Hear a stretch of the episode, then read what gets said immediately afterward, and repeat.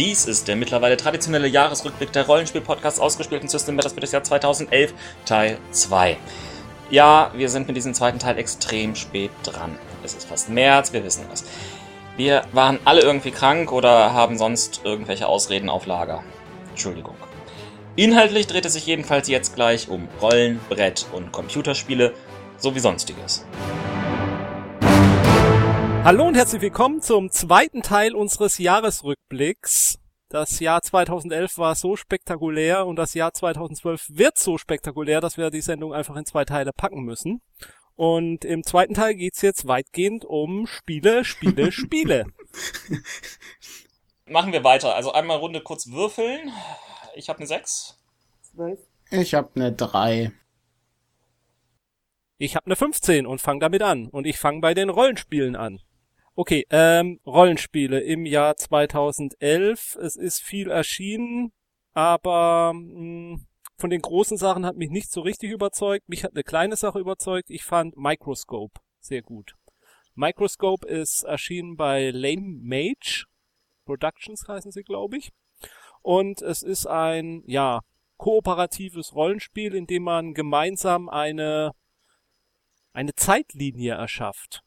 Äh, man hat äh, einen Ausgangspunkt, man einigt sich darauf, dass man zum Beispiel eine Fantasy-Welt erschafft und dann äh, entwickelt man abwechselnd äh, Events und Epochen in dieser Welt und äh, springt in der Zeitlinie wild hin und her, nach vorne und hinten, erschafft Charaktere, bringt sie wieder um, erschafft Königreiche, lässt sie wieder untergehen, springt dann wieder zurück und guckt sich an, wie dieses Königreich überhaupt mal entstanden ist und das Ganze wirkt man zusammen. Ab zwei Spielern kann man schon spielen.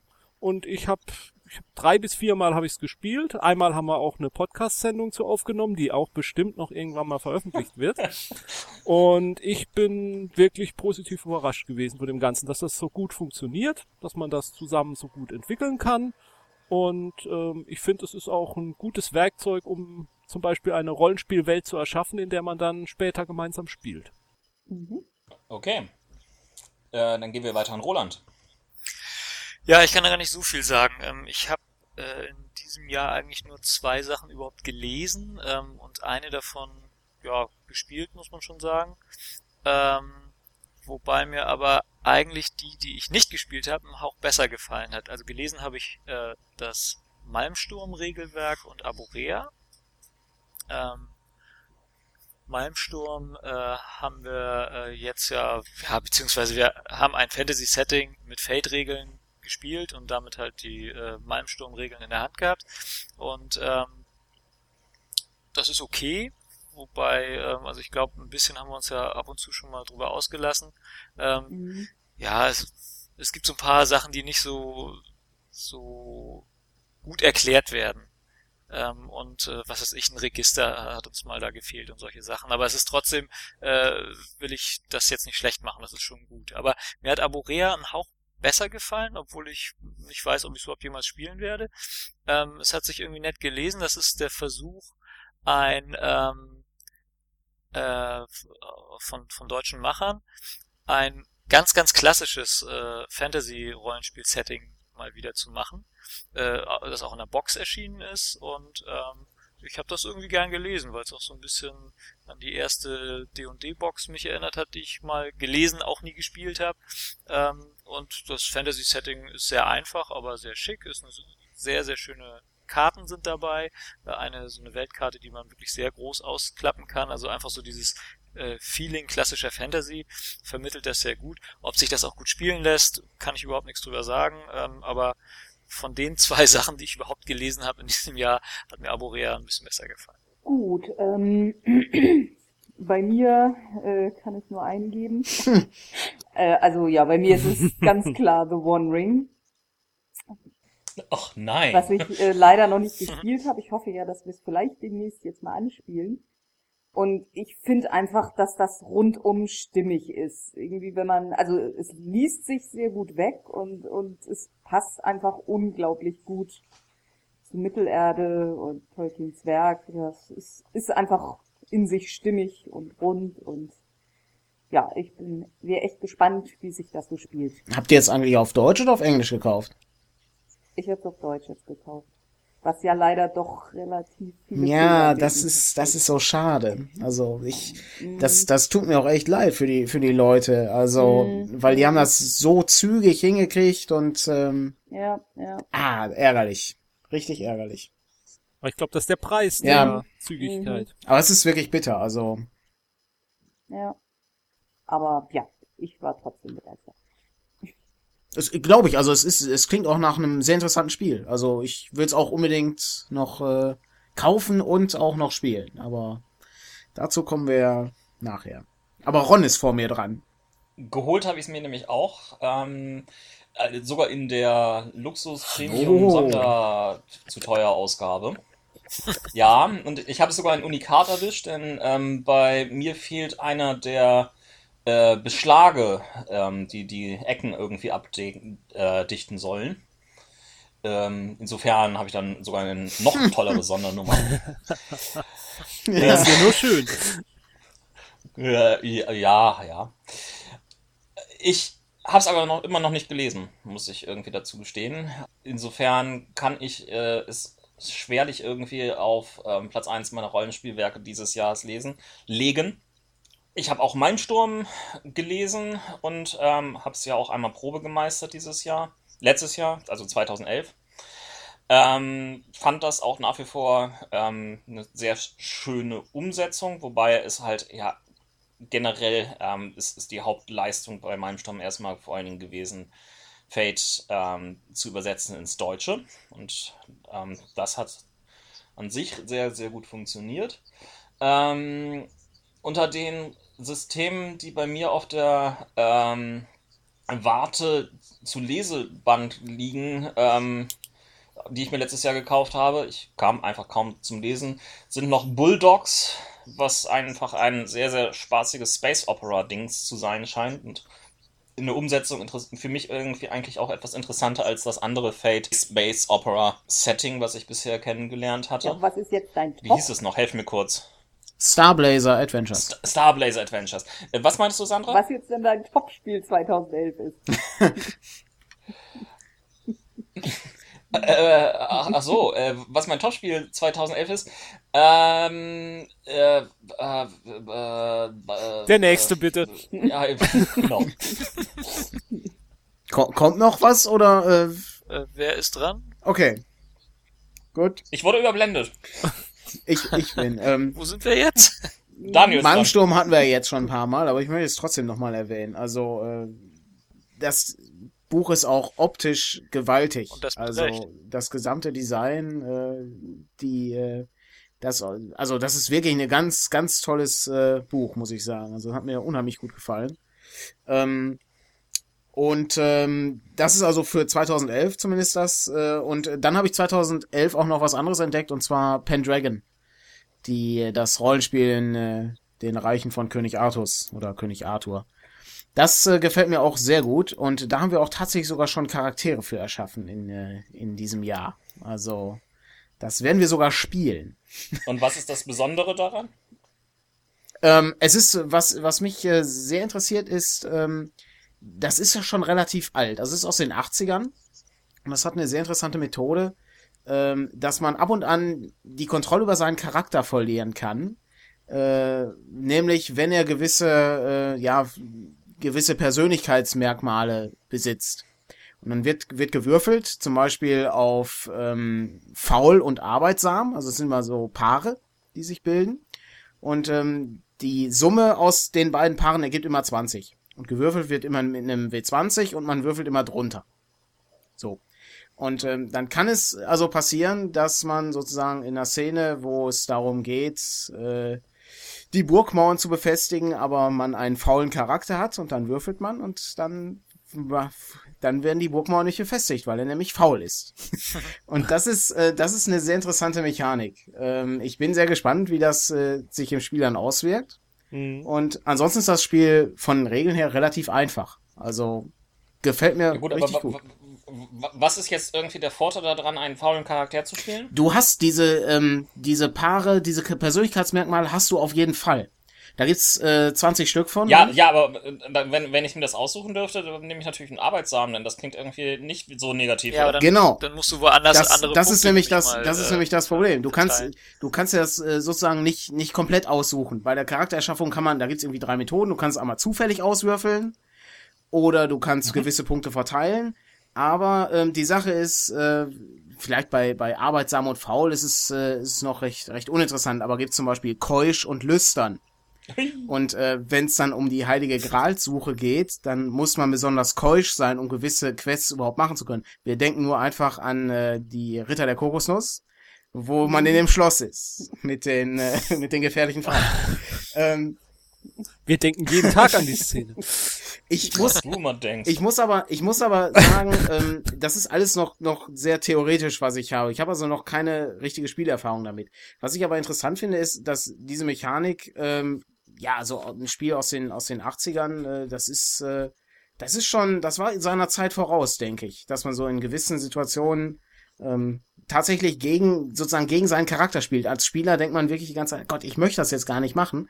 Aber ähm, das ist dann dieser, dieser Konflikt, der da vorhanden ist. Das finde ich ganz interessant. Und es wird sich dann zeigen, wie sich das im Spiel auswirkt.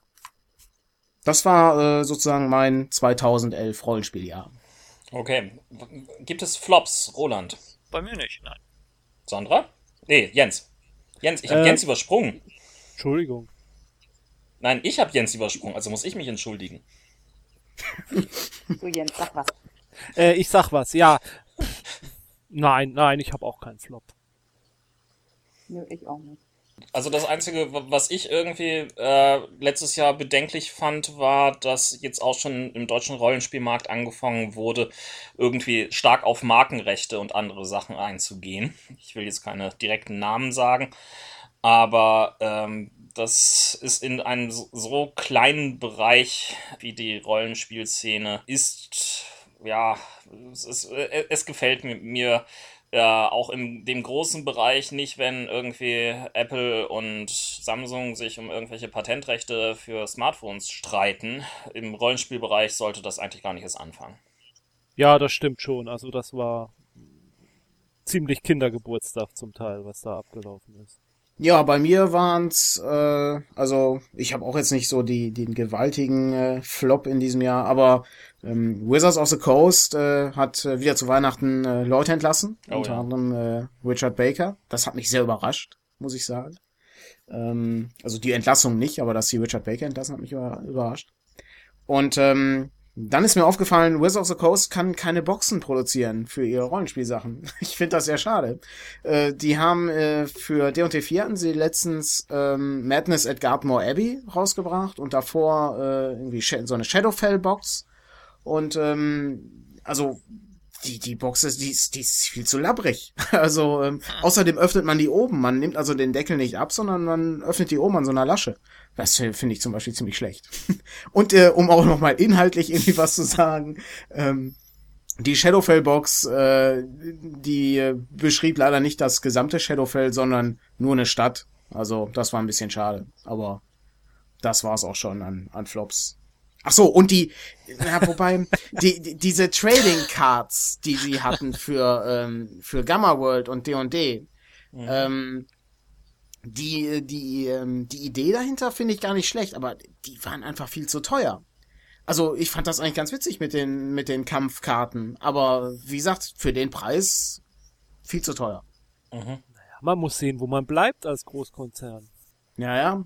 Wir werden sehen, äh, ob die, ob die nicht nächstes Jahr schon die neue Edition haben oder was auch immer. Also meine Vorhersage ist immer noch, sie werden sowas wie die äh, damals die Star Wars Saga Edition bringen, wo sie das so ein bisschen austesten erstmal. Gut, Star Wars Lizenz haben Hm. sie jetzt nicht mehr, aber was in der Art.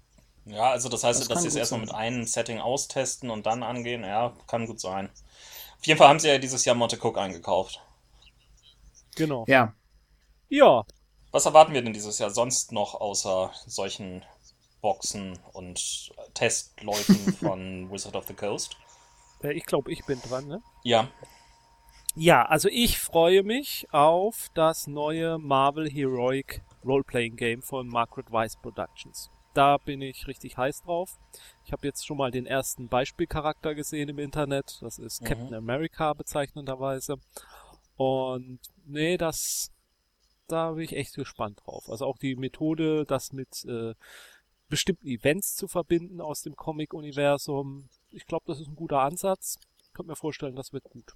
Äh, ja, ich bin da immer noch so ein bisschen skeptisch. Also mich hat irgendwie der ähm, erste Beispielcharakter noch nicht so umgehauen. Ich fand ihn auch nicht so sehr unterschiedlich ähm, zu ähm, den sonstigen Cortex-Geschichten. Also vielleicht kommt da noch irgendwie ein interessanter Mechanismus raus, der das wirklich richtig comichaft macht. Aber derzeit warte ich da noch irgendwie erstmal ab. Angucken werden werde ich es mir sicher. Ja, komm, du als DC-Fanboy musst das ja auch schlecht finden. Ja, ja, ja, ja, ja, ja. Roland hatte. Ich, ich muss wieder passen, also da bin ich gar nicht mehr so drin, um sagen zu können, dass ich mich da jetzt auf irgendwas groß freue. Mhm. Sandra? Ich lasse alles auf mich zu. Ja, also ich weiß auch nicht so wirklich was. Ich warte natürlich auf die Folgebände von The One Ring, aber ich konnte bisher nicht feststellen, dass da für nächstes Jahr was angekündigt wäre. Ich habe zumindest nichts gefunden. Mhm. Ich habe tatsächlich auch nichts. Ähm, Daniel? Ja, natürlich. Also, erstmal kommt Space 1889 raus. Auf Deutsch. Das wird, denke ich, ein ziemliches Highlight werden. Dann kommt für Deadlands Hell on Earth, die Übersetzung Hölle auf Erden. Das äh, Endzeit-Setting.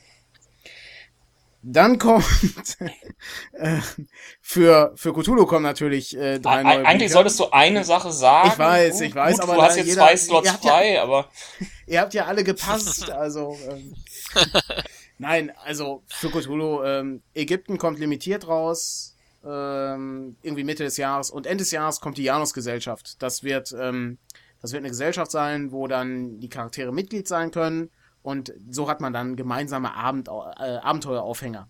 Sehr interessantes Konzept.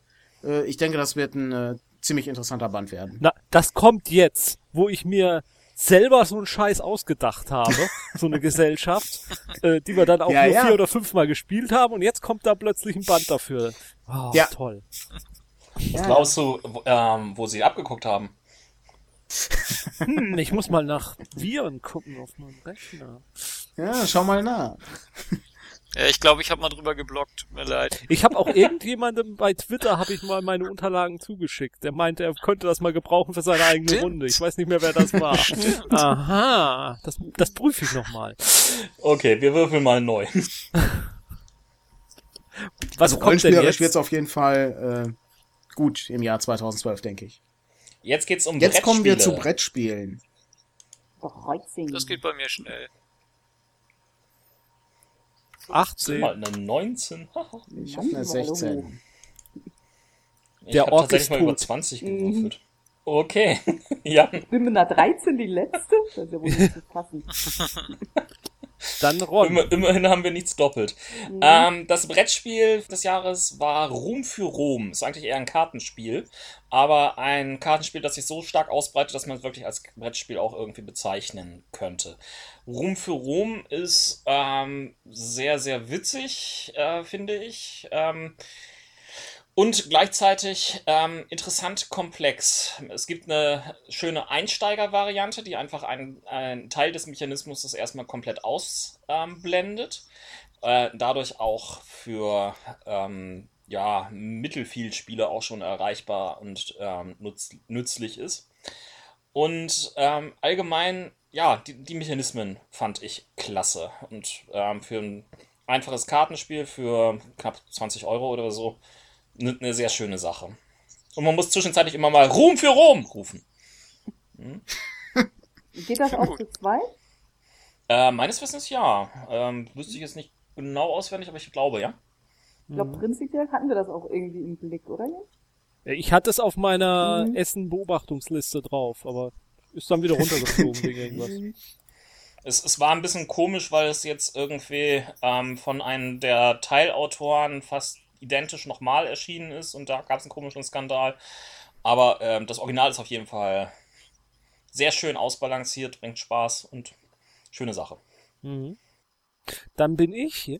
Ja, Ähm, ja, ich habe mich dann für Blood Bowl Team Manager entschieden. Das hatten wir ja in unserer Essen-Vorberichterstattung schon mal geschildert. Also man managt halt so ein Blood Bowl Team aus dem Warhammer-Universum und tritt da gegen einen, andere Teams an, auf dem, bei mehreren Spielen und Turnieren und wer am Schluss dann die meisten Fans hat, der hat äh, gewonnen. Und ich, das ist ein Kartenspiel, hauptsächlich auch, ähm, breitet sich allerdings auch recht breit auf dem Tisch dann aus. Man hat dann noch so Sonderbedingungen, dass man so Tokens hat, mit denen man dann anzeigt, dass man schummelt oder dass man Gegner jetzt getackelt hat, dass er auf dem Boden liegt und solche Dinge.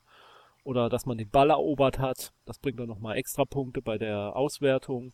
Und das macht richtig Spaß. Also die einzelnen Rassen da aufeinander zu jagen und ähm, die Karten, die Sprüche auf den Karten sind auch sehr lustig. Das sind dann so typische Sportmoderator-Sprüche. Allerdings halt auf das Fantasy-Universum übertragen. Und äh, die Partien, die wir da bisher gespielt haben, die, die haben ja schon richtig viel Spaß gemacht. Ich glaube, du hast auch immer gewonnen, oder? Ja, ich wollte gerade sagen, hauptsächlich deswegen, weil ich ständig gewinne.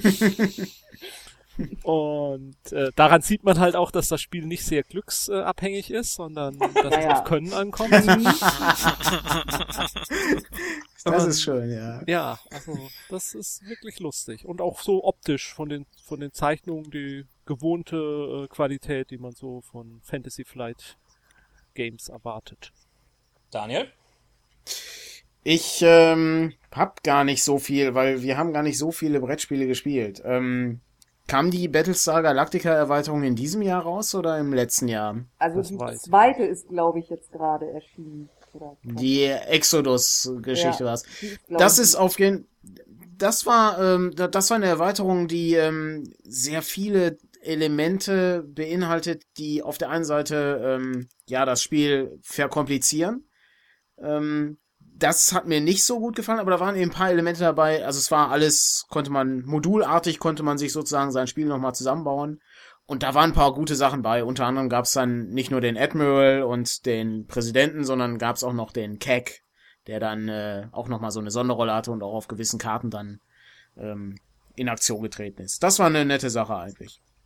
Und das Galactica-Spiel ist an sich auch gut. Keck war der Chef der Piloten, oder? Genau, der Chef der Piloten war das, genau.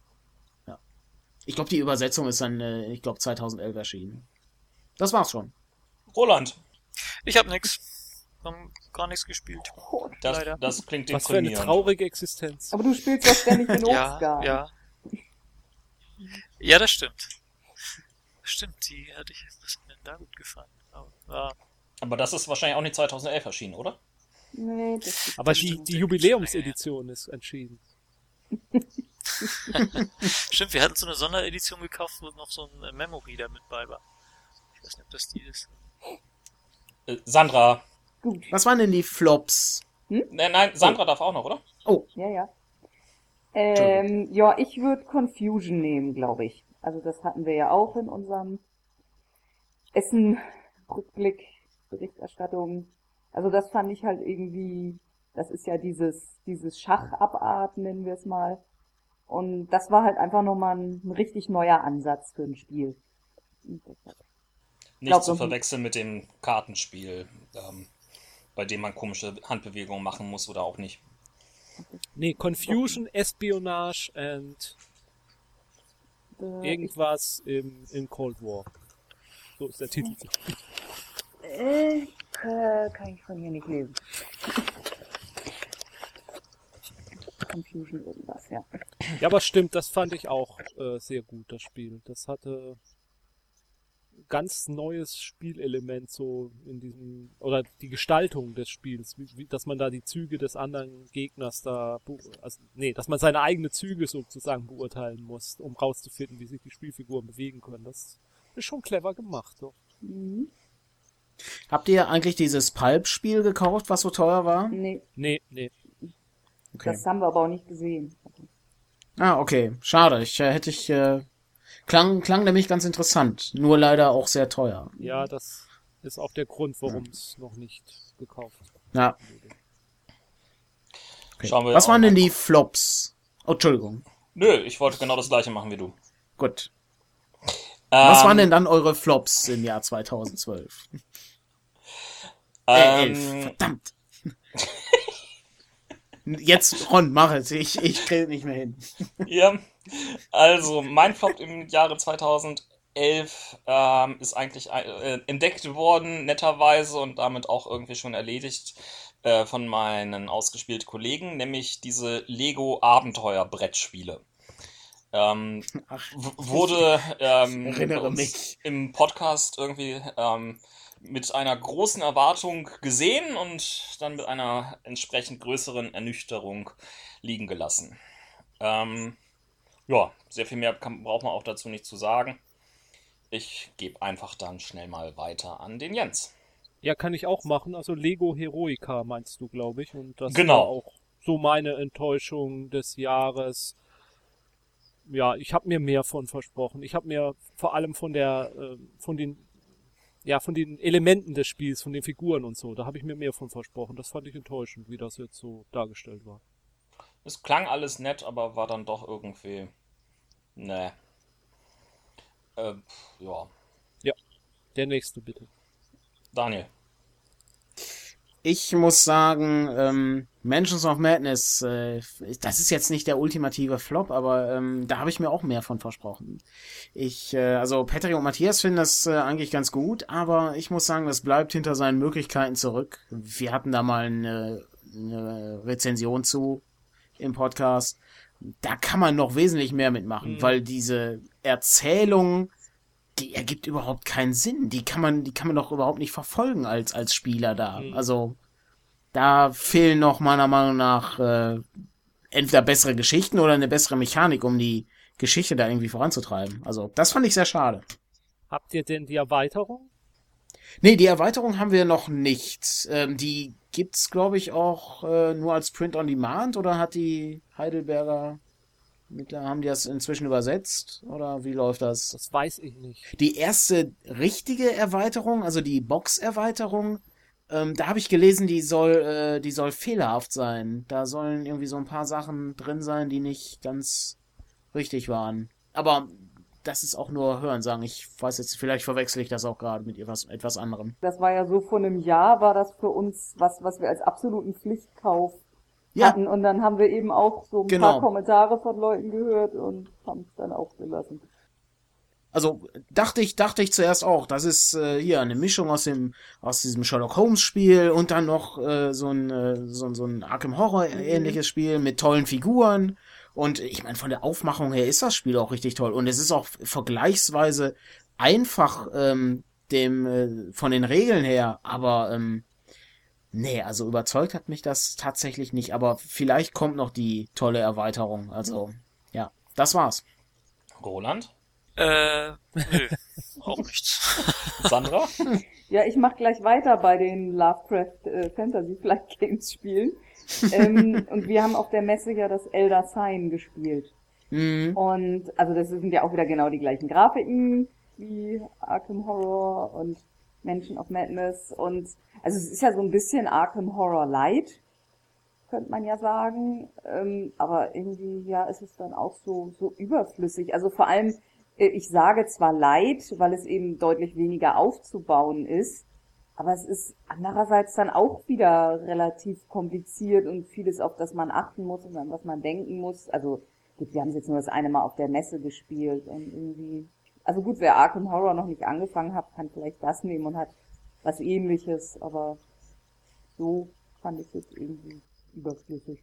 ich muss sagen, bei den Spielen äh, wie Arkham Horror, das Elder Sign, Mansions of Madness, wenn das nicht diesen Lovecraft Cthulhu Hintergrund hätte, dann würde ich das, glaube ich, nicht wahrnehmen, das Spiel. Mhm. Mhm. Weil die, das Prinzip, das Spielprinzip, das gefällt mir einfach nicht. Das ist, bei Arkham Horror ist es genauso. Ich, das, das, das reizt mich nicht. Das, äh, da gibt's bessere kooperative Spiele, finde ich. Ach doch, also Arkham Horror finde ich immer wieder noch lustig. Was ich jetzt das Problem habe mittlerweile ist, ich glaube, das habe ich schon mal irgendwo gesagt, ich kann diese Grafiken nicht mehr sehen. Ja, ja, das, das stimmt, ja. Ich kann es nicht mehr wahr. sehen. Wie Ja, oft ja. wollen sie sie noch für, wieder verwenden? Ja, du kannst noch das Artbook kaufen, da sind dann auch alle Grafiken nochmal drin. Ja, genau. Aber ich meine, sie haben sie benutzt bei Arkham Horror, in ihrem Sammelkartenspiel, bei äh, Mansion of Madness, Elder Sign äh, und den diversen Erweiterungen, die es dazu noch gab. Also es reicht. Ja, ja, das stimmt. Schauen wir aufs Jahr 2012 äh, und die Erwartungen, die wir dort haben. Ich muss erstaunlicherweise sagen, ich habe bisher noch gar keine. Ähm, irgendwie ist Nürnberg noch nicht, noch nicht da, Essen ist noch in ganz weiter Ferne und äh, sehr viel mehr habe ich noch gar nicht mitgekriegt, was an Brettspielen dieses Jahr noch erscheinen soll. Also ich freue mich auf das äh, X-Wing-Spiel von Fantasy Flight Games. Das durften wir auf der Spiel letztes Jahr schon mal im Prototyp anspielen. Da ist ja eine spielt ein Geschwader von X-Wing, der andere spielt ein Geschwader von TIE Fightern und dann plant man da seine Manöver und äh, schießt dann und hofft, dass man so geplant hat, dass der Gegner sich äh, vor deine Lasergeschütze platziert hat oder vielleicht auch nicht und du ballerst ins Leere. Äh, das hat mir richtig viel Spaß gemacht und da freue ich mich drauf, wenn das dann mal Ich erscheint. schließe mich an. Dann Daniel. Ich habe auch nichts für das Jahr 2012. Also da habe ich noch überhaupt keinen Überblick. Und jetzt überrascht uns Roland noch mit einer. Äh, Genau, jetzt überrasche ich euch total. Nein, also äh, grundsätzlich äh, einfach mal überhaupt mal wieder ein bisschen mehr zu spielen. Das äh, stelle ich doch, doch jetzt gerade fest, dass das ein bisschen wenig war letztes Jahr. offenbar. Wie sieht's mit den Computerspielen aus? Würfen wir mal neu. 15. Eine Oh, 14. eine 2. Ich habe schon wieder eine 18. Eins. Dann darfst du ja anfangen. Jens. Also mein Spiel des Jahres 2011, was äh, das angeht, war ta -ta -ta -ta, Batman Arkham City. Habe ich auf der Xbox 360 gespielt. Ist die Fortsetzung von Batman. Ähm, Asylum? Bitte? Oder? Hm, Arkham Asylum. Arkham Asylum, Oder genau. Asylum. Mhm. Von Mhm. Arkham Asylum. Danke für den Hinweis. Ich hatte gerade Kein stand Problem. gerade auf der Leitung. ähm, diesmal nicht allein in diesem Irrenhaus, sondern in einem ganzen ja, Viertel von Gotham, das zu einem Gefängnis gemacht wurde. Spiel beginnt damit, dass äh, ein gewisser Bruce Wayne, ich darf ja jetzt nicht erwähnen, dass Bruce Wayne äh, Verbindung mit Batman hat, sonst wäre das ja ein Spoiler, äh, Ja, ja. eine Rede hält, äh, um diese ähm, um diese äh, Gefängnisstadt, die da jetzt erbaut wurde. Der ist, will dagegen vorgehen, denn man hat wirklich gesagt, ein ganzes Viertel der Stadt zu einem Gefängnis gemacht und überlässt die Gefangenen da drin ihrer selbst. Gut, das ist ein Szenario, das kennt man schon, hat man schon des Öfteren gehört.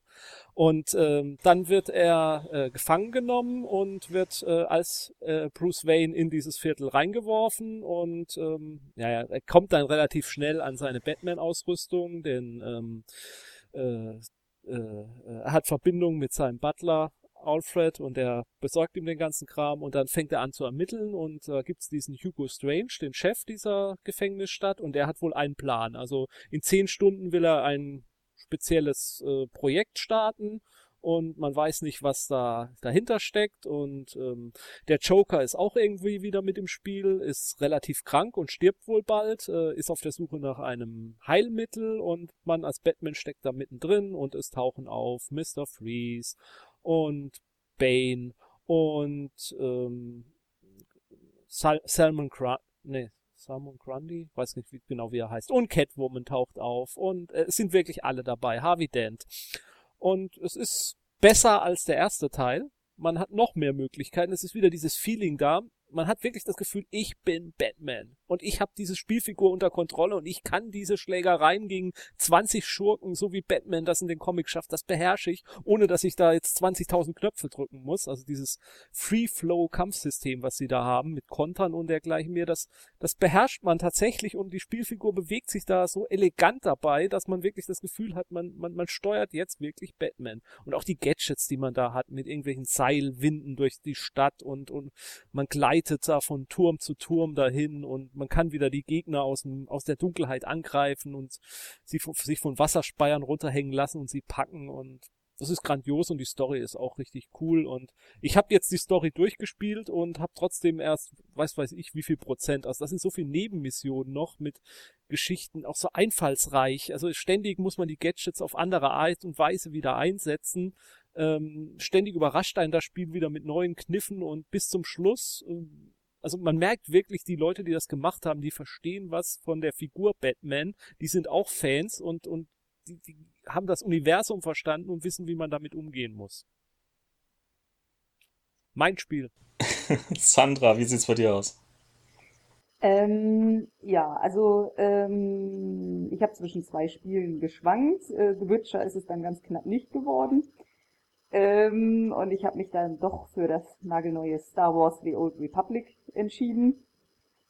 Ähm, wobei man dazu sagen muss, dass Jens und ich das eigentlich weniger als ein Massive äh, Multiplayer-Online-Spiel spielen, weil wir es eigentlich nur zu zweit spielen.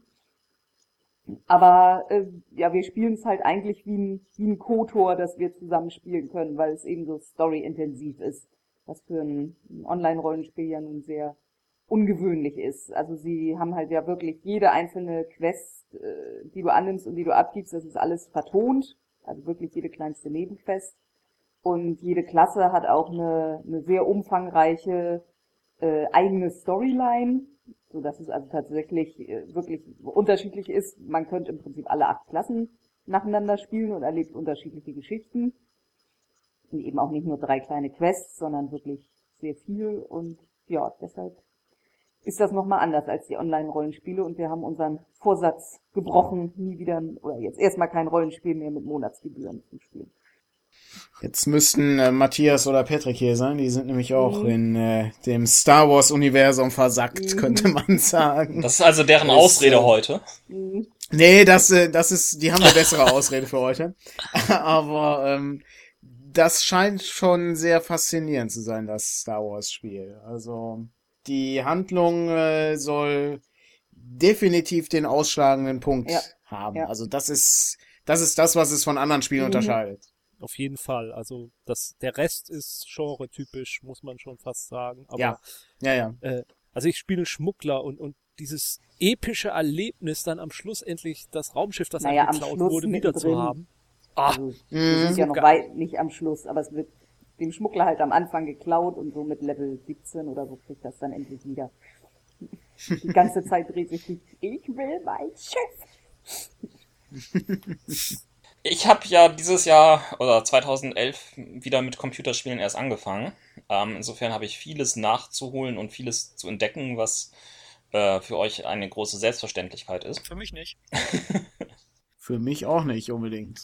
Komischerweise das Spiel, was ich am intensivsten und wirklich tollsten fand, war Limbo. Sagt euch jetzt wahrscheinlich teilweise gar nichts. Ähm, Ist das dieses dieses Art-Spiel, dieses Mini-Spiel für die Xbox? äh, oder? ich, kann sein, dass es für die mit Xbox diesen auch Schatten, geht. mit diesen Schattenelementen? Ja, es, ist, es, es, es geht um Schatten.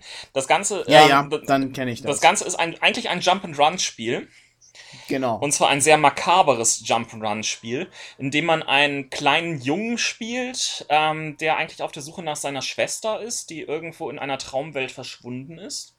Ähm, dieser Junge wird allerdings dargestellt lediglich als Schattenriss. Äh, man hat die ganze Zeit das Gefühl, dass man halt ein, eine uralte, ja, äh, könnte eine Art Stummfilm oder was auch immer, Schwarz-Weiß-Geschichte sieht. Ähm, man hat wirklich auch nur alles in Schwarz-Weiß-Tönen. Man sieht einfach den Jungen auch nur als Sch Schatten, der durch eine albtraumhafte Welt läuft, in der gigantische Spinnen zustechen können mit ihren viel zu langen Beinen, in den kreisenden Kreissägen ähm, einen als Falle be begegnen und andere Sachen. Man ist die ganze Zeit in diesem Spiel am Sterben. Man springt quasi von einer Falle in die nächste Falle. Aber das Spiel ist fair genug. Man wird immer nur ganz wenig kurz vor wieder ähm, rausgelassen und hat die Möglichkeit und ähm, sehr kleine, knifflige Jump'n'Run-Rätsel ähm, zu lösen, die allesamt fair bleiben, die allesamt interessant bleiben. Und das Spiel hat einfach eine unheimliche Stimmung. Es ist gebaut worden von einem Independent-Studio in Dänemark. Und ich habe es kurz vor Halloween in einem Sale gefunden und ich war einfach hin und weg äh, und muss, habe es irgendwie in ein äh, paar Stunden durchgespielt gehabt. Es ist einfach wunderschön. Das stimmt, also es ist wirklich ein tolles Spiel. habe ich noch nie von gehört. Das ist wirklich so ein, so ein Mini-Ding, also ähm, wirklich sehr hübsch gemacht. Also, äh, ich spiele auch nicht, äh, nicht mehr so viel. Also dieses Jahr habe ich auch eigentlich fast nichts gespielt. Ähm, ich habe mir aber sagen lassen, dass äh, The Witcher, äh, der zweite Teil, sehr gut sein soll. Und äh, wären jetzt Patrick und Matthias hier, könnten sie da ein bisschen mehr zu erzählen. Ich kann es leider nicht. Aber äh, für Ron, falls dir das Limbo gefallen hat, äh, dann äh, wird dich, äh, glaube ich, auch Insanely Twisted äh, Shadow Planet interessieren. Bitte was? Ähm, verlinken wir unten. Ah ja. Das ist, ähm, das ist auch ein sehr nettes, sehr nettes Ah, ja. Spiel. Das kommt, das kommt, glaube ich, aber erst noch. Ähm, Roland, du darfst nichts sagen. Ja, also genau, ich werde äh, auch nur sagen, dass ich, ähm, wenn überhaupt wohl erst dieses Jahr vorhab, mal wieder mit dem Computerspiel anzufangen. Deswegen werde ich erst in, dem, in der dritten Teilkategorie hier Gab es einen. Flops, äh, Jens? Ja, also Flop ist, ja doch, also Dragon Age 2 war für mich irgendwo ein Flop. Das war, also Dragon Age, der erste Teil war ja mal wieder so quasi der geistige Nachfolger des Bal der Baldur's Gate Reihe sozusagen. Ähm, mal wieder eine richtige Party steuern und äh, intensives, episches Rollenspiel. Und ja, ein Jahr später kam dann Dragon Age 2 raus. Man hat sich schon gewundert. Also der erste Teil hatte, weiß weiß ich, wie viele Jahre Entwicklungszeit. Der zweite Teil kam dann in, innerhalb eines Jahres und war total auf Action getrimmt. Und äh, ständig wurden auch ähm, Schauplätze recycelt, also Dungeons, durch die man gelaufen ist. Dachte man, sag mal, hier war ich doch schon mal. Äh, immer wieder drei, vier Dungeon-Arten sozusagen dargestellt, äh, Abläufe und die haben sich immer wieder wiederholt. Ich muss sagen, die Story an sich war gut, ähm, aber das ganze Spiel so, ich hatte, ja, man hatte große Erwartungen. Ich habe Dra Dragon Age 1 geliebt und Dragon Age 2 war dann so eine, ja, das ist ein ganz nettes Spiel und ist interessant zu erfahren, wie es in dem Universum weitergeht, aber Ja, es hätte so viel besser sein können. Hätten sie sich lieber noch mal ein halbes oder ganzes Jahr mehr Zeit genommen, um damit es von der Story her dem ersten Teil hätte gerecht werden können. Also ich habe jetzt gehört, es gibt ja diese, ja das ist mit ein Flop, glaube ich, halt auch für 2011, dieses Downloadable Content, das greift ja immer weiter um sich. Da soll es jetzt Episoden zum Download extra noch geben, die sollen dann wieder besser sein, kann ich nichts zu sagen. Ich hatte keine Motivation, das Spiel jetzt nochmal anzufassen. Einmal durchspielen war in Ordnung, aber Mhm. danach musste ich nicht mehr. Auch dein Flop. Ja. Wir sind uns wieder Ja, so einig. Sandra. Man könnte meinen, wir wären Ich habe verheiratet. witzigerweise, witzigerweise habe ich bei Computerspielen in allen drei Kategorien auch ein Bioware-Spiel. Stimmt, ich auch. Oh ja, okay. Mhm. Ich, ich ahne es bereits. Aber da, da freue ich mich auch drauf. Shepard. ähm, ja, ähm, mein Flop äh, habe ich nicht. Da ich auch nicht großartig was gespielt habe, kann ich auch nicht sagen, dass äh, ich irgendeinen Flop begegnet äh, Ich auch nicht. bin. Gut, dann, dann kommen wir zu Commander Shepard. Jens? Äh, Mech-Effekt. Mass Effect 3. Das Ende einer Ära. Wir lassen unseren Shepard nicht sterben. Niemals. Shepard lives forever. Nein, also Mass Effect 3 ist, äh, das ist wie, ja, diese ganze Mass Effect Trilogie, die es jetzt sozusagen dann geben wird. Das ist für mich das neue Star Wars. Vom Feeling. Also die, die Story war so genial vom ersten bis zum zweiten Teil und, und jetzt das, hoffentlich das grandiose Finale zu erleben. Äh, die Erde ist jetzt, äh, wird bombardiert, überall sind die Reaper, äh, nee, Reaper, Reaper heißen sie, Reaper. Reaper, ähm, ähm, im Gange die Zivilisation auszulöschen der Galaxis und mein Shepard, mein Shepard, ne? Nicht euer, mein Shepard ist derjenige, Was? der nee, die Nee, nee, nein, nein, nein. Unser das ist überhaupt die coolste Sau. ja, was? überhaupt. Ach, Mal was? gucken, wie der mit seinen Frauen im dritten Teil klar Ja, eben, das, also da bin ich auch, also auf, auf der einen Seite bin ich wirklich gespannt auf die Handhandlung, wie das jetzt zu Ende geführt wird. Ähm, da deutet sich so viel an und, und wie gesagt, die Trailer, die man jetzt sieht mit der Erde in Schutt und Asche und so, bin ich echt gespannt drauf. Und auf der anderen Seite ist man echt gespannt auf diese ganzen Beziehungskonflikte, äh, die sich da ergeben können noch. Also Es ist halt eine Space Opera per excellence. ja, ja, also auf jeden Fall. Also die haben es wirklich verstanden, was eine Space Opera ausmacht und was man da braucht und äh, ja, wirklich gesagt, also das Spiel an sich und wie gut das Spiel ist, ist mir fast egal. Ich will die Story erleben einfach nur. Ja. Ich habe auch die Story komplett genossen. Sie war einfach toll. Ähm, hab ja äh, dieses Jahr mit den Computerspielen angefangen, wie ich vorhin erwähnt hatte, und hab dann auch Teil 1 und Teil 2 irgendwie durchgeackert und hab jetzt sogar auch noch extra Geld ausgegeben für diese Download-Content-Geschichte. Einfach nur, weil mir auch empfohlen worden ist, dass äh, The Lair of the Shadow Broker und The Arrival man doch auch hätte spielen sollen. Und das habe ich jetzt auch noch, noch, noch nachgeholt. Mhm. Mhm. Ja, ähm, ich Wenn wir bin. unsere Xbox mal ans Internet kriegen würden, könnten wir die auch mal haben.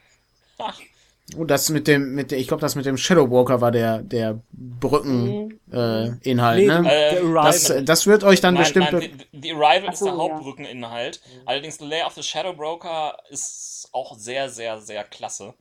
Denn, das war ähm, cool, ja, das stimmt. Aber da will ich nicht spoilern für unsere Xbox ins Internetkrieger. Hm, Ich weiß nicht, ob wir das noch jemals schaffen. Also. Doch, wir haben doch hier jetzt ein Gerät stehen. Muss nur mal Ja, aber da angeschlossen fehlt uns werden. doch noch was. Naja, okay. Äh, ja, das, ihr habt es schon geahnt, das wäre auch das, worauf ich mich dieses Jahr freue. Ähm, Daniel ist wahrscheinlich auch deins. Ja, also ist ich, ich, äh, wir haben's, äh, wir haben's immer zusammengespielt. Also wir haben bei Matthias, äh, der hat, äh, der kann dann immer den PC über den Fernseher laufen lassen. Das ist dann ganz nett. Und dann äh, haben wir immer äh, das zusammengespielt. Äh, das ist also, das kann man auch also gut zugucken bei Ja. dem Spiel, muss Also ich Jens sagen. und ich, also wir haben uns dann immer ich hab ja abgewechselt. auch immer daneben gesessen und hab gesagt, wie geskillt Genau, wird ne? und was wir tun. Und Ja, ja, genau. Wir haben, äh, wir haben dann den, den, äh, den absolut bösen Typen Mhm. gespielt, um mal zu sehen, wie das dann aussieht. Das ist also ja, ganz cool. Also da freue ich mich auch drauf. Shepherd und eine relativ nette weibliche Shepherd. Ja. Also es ist schon, das ist schon wirklich sehr nett. Haben die, haben die gut hingekriegt. Also bin mal gespannt, äh, ob das äh, sozusagen den Erwartungen gerecht Aber ich finde zum Mhm. Beispiel bemerkenswert einfach an diesem Spiel, äh, man guckt sich dann irgendwelche Trailer an und Ankündigungen und das, das sieht man ja eine Shepard-Figur, die da rumläuft. Und ich gucke mir das an und dann, das fühlt sich so falsch an. Das ist nicht Shepard. Mein Shepard, das Das ist der ist er richtige Shepard. Was ist denn das für ein Typ? Also man identifiziert sich so sehr mit der Figur Ja. auch. Und das finde ich schon bemerkenswert. Ja, ja. Das Problem habe ich nicht, denn aus irgendeinem seltsamen Konfigurationsfehler habe ich den Standard Shepard irgendwie ähm, quasi gewählt und aus dem Grunde ist es für mich der Shepard. Du Ich glaube, bei Glücklicher. der Frau haben wir, haben wir auch die Standard. Was? Sheparine? Mhm. Okay. Äh, Roland, Ja, du ähm, freust ich, dich auch auf Mass Effect 3. Nein, nein, nein, in dem Fall nicht. Vielleicht, vielleicht sogar doch auch, aber ich weiß es nur noch nicht. Ähm, nein, ähm, ich freue mich beziehungsweise bereite mich darauf vor, weil sich äh, äh, vor allem meine Gattin darauf freut. Äh, Diablo 3 wird ja wohl voraussichtlich in diesem Ach Jahr ja, kommen. stimmt. Das kommt Und auch noch. äh, da wird Ja. unsere kleine Familie dann äh, natürlich erstmal ohne Tochter ähm, wieder mal ins Computerspielen einsteigen und äh, ich denke, da werden wir ein wenig mit verbringen. Wie, das spielst du mit deiner kleinen Tochter? Die ja noch nicht. Äh, aber meine Gattin wird es äh, sicher viel spielen und da werde ich bestimmt auch mal selber zur Tastatur greifen. Und dich dann in den Weiten des virtuellen ähm, Aktionshauses verirren und genau, ich gehe jetzt nicht mehr zur Arbeit, ich mache jetzt mein Geld hier. Genau. Beziehungsweise verliere es hier. mal schauen, ob das was wird oder ist. Aber so die Trailer, die sehen ja schon ganz lustig aus und Blizzard macht ja die Sachen eigentlich auch immer ganz gut. Ich muss sagen, Diablo hat mir noch nie was gebracht. Ich hab's selber auch noch nie so richtig gespielt, immer nur mal so rübergeguckt bei Leuten, vielleicht selber mal so ein bisschen einen Charakter angespielt oder mitgespielt, aber mal gucken. Wenn man das kooperativ spielt, ist es eigentlich sehr unterhaltsam. Also, das ist, das ist dann schon ganz witzig. Aber ich bin da auch, also Diablo 3, äh, mal, mal sehen. Also, ich weiß nicht, das ist ja jetzt schon ein paar Jahre her, seit ich Diablo 2 gespielt habe. Ob mich das dann noch fesseln kann. Mal, mal Mal sehen. Ist, äh, es ist auf jeden Fall auf dem Radar. Kommen wir zu unserer abschließenden Kategorie. Ähm, Wir haben noch ja, eine Kategorie. Ja, wir haben noch eine Kategorie. Okay. Nämlich Wir hatten ursprünglich das, noch eine Kategorie. Genau. Ach du je. Ja, ja, wir hatten ursprünglich noch eine Kategorie, nämlich die Lieblingsausgespielt-Folge. Ähm, Aber darauf Okay. verzichten wir. Weil die alle doof sind. Genau, die sind alle gut. Das sowieso. Nein, ähm, unsere letzte Kategorie ist das ganz besondere Ding des Jahres. Und wir würfeln. Also Roland springt von einem Extrem ins nächste. Ja. mit einer 20 fängt er an, ja. Ja, also ich vor vor einem halben Jahr hätte ich jetzt vielleicht noch was von Google Plus erzählen wollen, aber da äh, bin ich doch arg abgekühlt mittlerweile. Also letztlich ist es auch nur ein weiteres Social Network, was ich eigentlich nicht brauche, um es mal so zu sagen. Ja, die ein oder andere App hat mich, mich durchaus erfreut. Ähm, aber eigentlich kann ich als große Entdeckung dieses Jahres eigentlich nur den offiziellen Ausgespielt-Tee nennen. ähm, Ihr habt einen, ihr habt einen offiziellen Ausgespielt-Tee. mittlerweile ja. Mittlerweile ja und äh, der ist wirklich großartig und ich äh, bin auch sehr froh darüber, dass äh, da alsbald mal eine Lieferung in, aus den USA auch mal zu mir äh, kommt. Ich habe heute die Versandbestätigung erhalten. Juhu! Nein, der ist echt lecker. Also äh, ein Schwarztee, äh, der ähm, mit äh, Zimt und Orangenöl, ne? War das Mhm. richtig? Ja. Versetzt ist und dadurch, ähm, also bei Zimt denkt man ja immer als erstes gleich an Weihnachtstee oder sowas. Nein, ist es eben nicht und schmeckt auch gar nicht so, wie man sich so einen Weihnachtstee vorstellt. Der ist wirklich hervorragend. Das war wirklich eine Offenbarung dieses Jahr. Und den gibt's auch nirgends in, in Deutschland. Den gibt's wohl anscheinend wirklich nur da in Seattle, äh, woher wir ihn jetzt beziehen. Genau. Ähm, den ha- hat meine Familie bereits schon seit einigen Jahren in petto und jetzt wurde damit die ausgespielte Redaktion infiziert.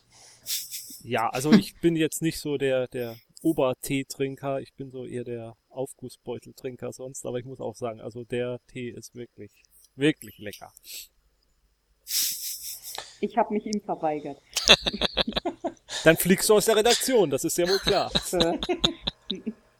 Nein, Sandra kann dann weiter Marzipanschokolade machen. mhm. Ähm, ja, ähm, wer ist jetzt dran? Sandra. Sandra. ja, ich habe nicht wirklich was. Mir fiel nichts ein. Okay. Ich habe mich auch lange damit äh, gequält, irgendwie da noch etwas zu finden. Aber ich habe dann doch noch ähm, gerade durch ein paar medienpolitischen Diskussionen der letzten Tage etwas entdeckt, äh, was ich letztes Jahr erst richtig für mich entdeckt habe, nämlich Den Bundespräsidenten. nein,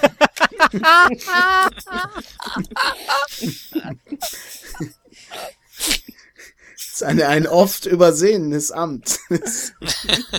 Bisher ja. Ich glaube, der schuldet mir auch noch Geld. Ja, Ach, ja. Nein, was ich entdeckt habe, sind die Digitalkanäle des ZDFs. Ähm, die sind nämlich erstaunlich gut.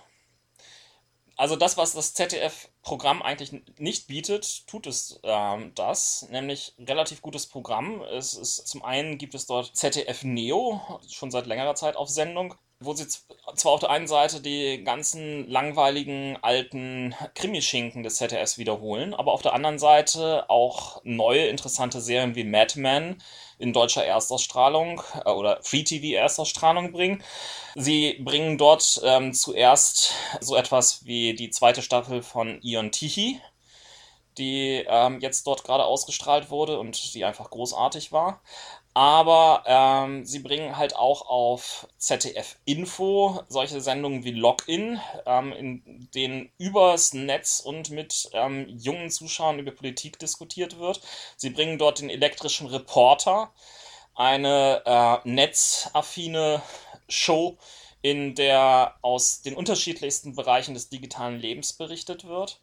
Und sogar in dem ZDF-Kulturprogramm, was äh, vorher eigentlich größtenteils nur irgendwelche Ballettaufführungen aus den 70er Jahren gebracht hatte, äh, laufen jetzt moderne Sendungen wie ähm, Der Marker äh, oder Pixelmacher, in denen tatsächlich auch für ein jüngeres äh, oder naja, gut, ich bin ja auch nicht mehr das Jüngste hier, Publikum interessante Sendungen gebracht werden. Und da, auch wenn sie nicht den Weg ins Hauptprogramm äh, bringen, dort ist noch die Experimentierfläche oder wieder eine Experimentierfläche entstanden für intelligentes Fernsehen. Und das sollte man durchaus mal loben. Wer ist dran? Jens? Oh, also erstmal ähm, eine Sache, zu der ich gar nicht so viel sagen kann, aber die ein paar schöne Sachen in den letzten Jahren rausgebracht hat, oder vor allem letztes Jahr, ist äh, Kickstarter. Das ist ja die Mhm. Möglichkeit von Crowdfunding. Da sind einige, und da sind jetzt gerade im letzten Jahr, letztes Jahr recht viele Rollenspiele und auch andere Brettspiele äh, aufgesprungen.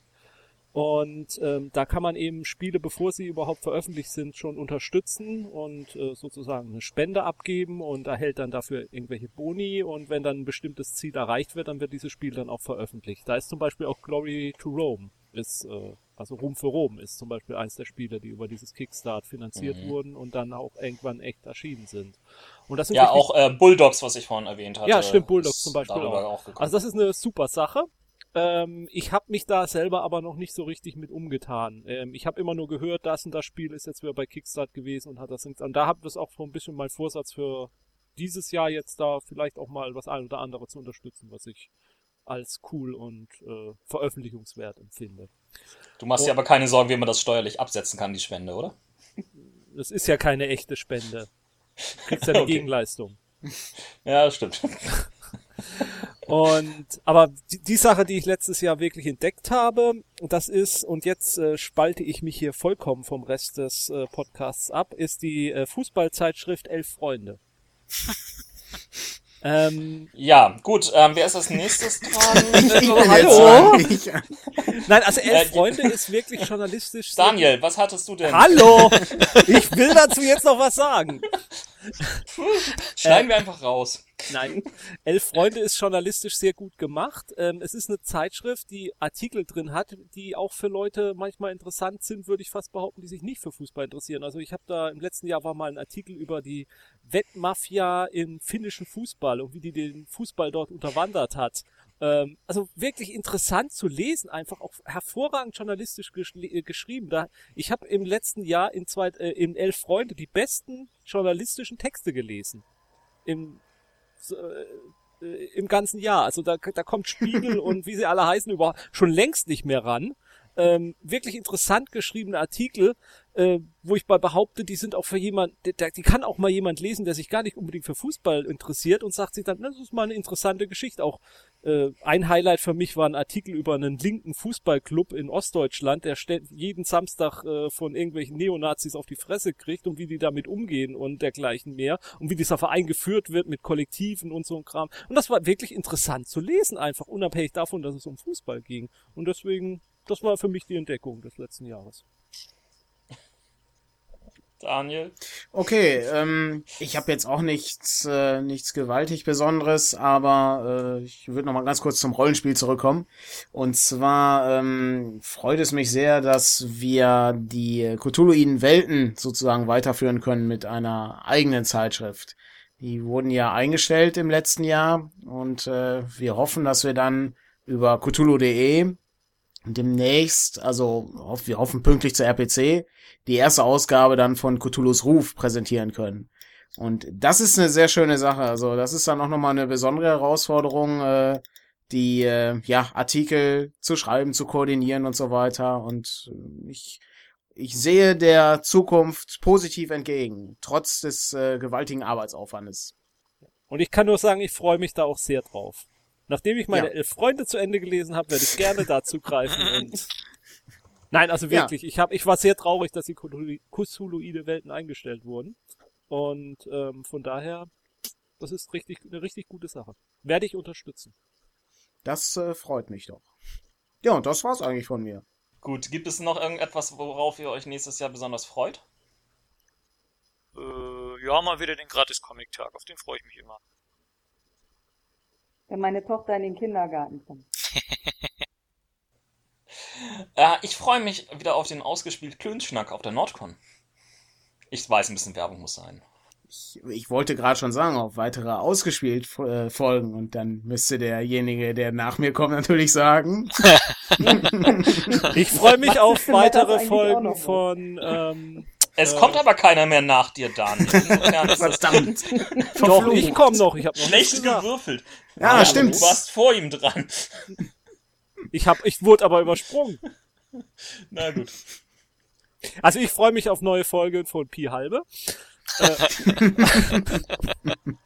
Nein, auch natürlich auf System Matters. Also ich bin, äh, ich bin immer äh, gespannt, was ihr da so als nächstes an Thema wieder habt und ähm, was ihr da dann wieder an, an, an Artikeln oder so auch ausgebuddelt habt und die dann besprecht. Das finde ich dann auch immer doch sehr interessant. Und jetzt aber genug Geschleime. Ich, ich meine, ich, ich freue mich gen generell, äh, dass äh, unsere Podcast-Szene dann doch äh, lebendiger wird. Also Ja. so, Ja. so erscheint es mir zumindest. Und dass wir kein Gezicke haben, finde ich auch. Ja, richtig, genau. Wir hassen uns nicht, wie wie äh, wie manche Blogs sich gegenseitig hassen. Das, Ja, aber eigentlich müssten wir das doch. Also das wäre doch sehr viel belebender für die gesamte Szene, wenn wir einfach irgendwie so ein, ein Flame. War starten. äh, das ist natürlich wahr, ja. Also wir denken uns mal was aus. Ja. Ja. Ja, genau. Kommt, da kommt dann was im Laufe des Jahres. Wir haben Wir jetzt alle was, auf das sie sich freuen. Wir konstruieren mal was, über was wir uns dann in die Haare kriegen werden. Überlegen wir uns noch. Das ist gut. Ja. Nee, ansonsten habe ich für nächstes, für dieses Jahr, äh, ich schlag mich äh, immer noch damit rum, ob ich mir ein Kindle kaufe oder nicht. Das wird das ganze restliche Jahr wahrscheinlich beschäftigen. Tja, ich habe mir unterdessen auf meinem Kindle irgendwie schon ähm, Rolands Vorstellung für sein bestes Buch einmal kurz als Leseprobe runtergeladen. Insofern habe ich jetzt auch gleich noch was zu lesen. Ähm, ich glaube, wir sind durch. Juhu. Aber es sind doch Ja. erst drei Stunden. Ja, Zumindest die Sky-Konferenz. ich wollte vor anderthalb Stunden schon weg. Ich bin, ich, ich, Das hast Den- du aber auch sehr, sehr optimistisch kalkuliert. ja, den, äh, den, den Termin habe ich schon mit einem Fragezeichen versehen, insofern. Äh. Wobei wir haben definitiv, glaube ich, äh, die Vorjahre äh, hier geschlagen, von der Länge her. Ich glaube Weiß ja. ich gar nicht, aber kann sein. Also. Dennoch, äh, danke, dass du für die System Matters Leute die Stange gehalten hast. Ich, äh, ich habe zu danken. Der, äh, wie kann ich den traditionellen Jahresrückblick verpassen? Also, das geht ja nun wirklich nicht. Also dann wäre 2012 wirklich das Ende der Welt gewesen. Richtig, genau. Das, äh, das meine ich auch. Und so können wir gewiss sein, dass es auch äh, nächstes Jahr wieder einen Jahresrückblick geben kann. Richtig. Wahrscheinlich Och, im ja. Januar. Ja, ja, eindeutig. Wir müssen ja auch irgendwie bis zum 31. Dezember das Jahr ausreizen. Wir sind ja nicht Günther Jauch mit seinem Jahresrückblick oder wer auch immer den dann dann führt oder was auch immer. Ähm, ja, Dann hören wir uns im nächsten Jahr wieder. spätestens. Wahrscheinlich zur Spielemesse oder vielleicht auch nochmal vorher. Du bist gerne auf den Nordcon gesehen. Wollte gerade Da sagen. war ich, ich, ich war noch nie auf dem Nordcon. Äh, wenn das zeitlich Zeit. passt, äh, schaue ich mal, ob ich das tatsächlich hinbekomme. Weil da sind mehrere Leute, die äh, ich kenne. Also, Also wir werden wahrscheinlich wieder Samstagnachmittag oder so die, den Klönschnack terminieren. Vielleicht schaffen wir es auch dieses Mal vorher einen Raum zu kriegen. Wobei es sein kann, dass ich da dieses Jahr nicht dran teilnehmen kann. Wie, wie, du bist nicht da? dann brauche ich Könnte ja sein, gar dass nicht das in erst. unseren Urlaub reinfällt. Ich kenne den ganz genauen Termin noch nicht. Aber es war doch eigentlich immer im Juni, oder? Was, ihr wollt jetzt wissen, wann die Nordcon ist? Es gibt einen Termin schon. Oh, musst Den gibt's, ja, der, Ja, ja. der, den gibt's doch schon immer am Ende der letzten Nordcon. Ja, der ist, also steht fest. Also, Der steht doch immer auf dem Programmheft hinten drauf. Ja, ist ja gut. Ist Die ja Nordcon ist Ich- vom ich- ersten, die Nordcon ist vom 1. Juni bis 3. Juni. Gut. Okay. Okay, dann ist es direkt nach unserem Urlaub. Dann komme ich da ganz erholt hin. Ganz erholt und entspannt. Oh, das, das stehen wir nicht durch. Nee. Aber gut. Okay. Okay, äh, beenden wir diese Sendung jetzt Ja. erstmal. ja. Wo muss ich jetzt hier drücken? Was? Auf Was? Löschen. Tschüss. Äh, Tschüss. Tschüss.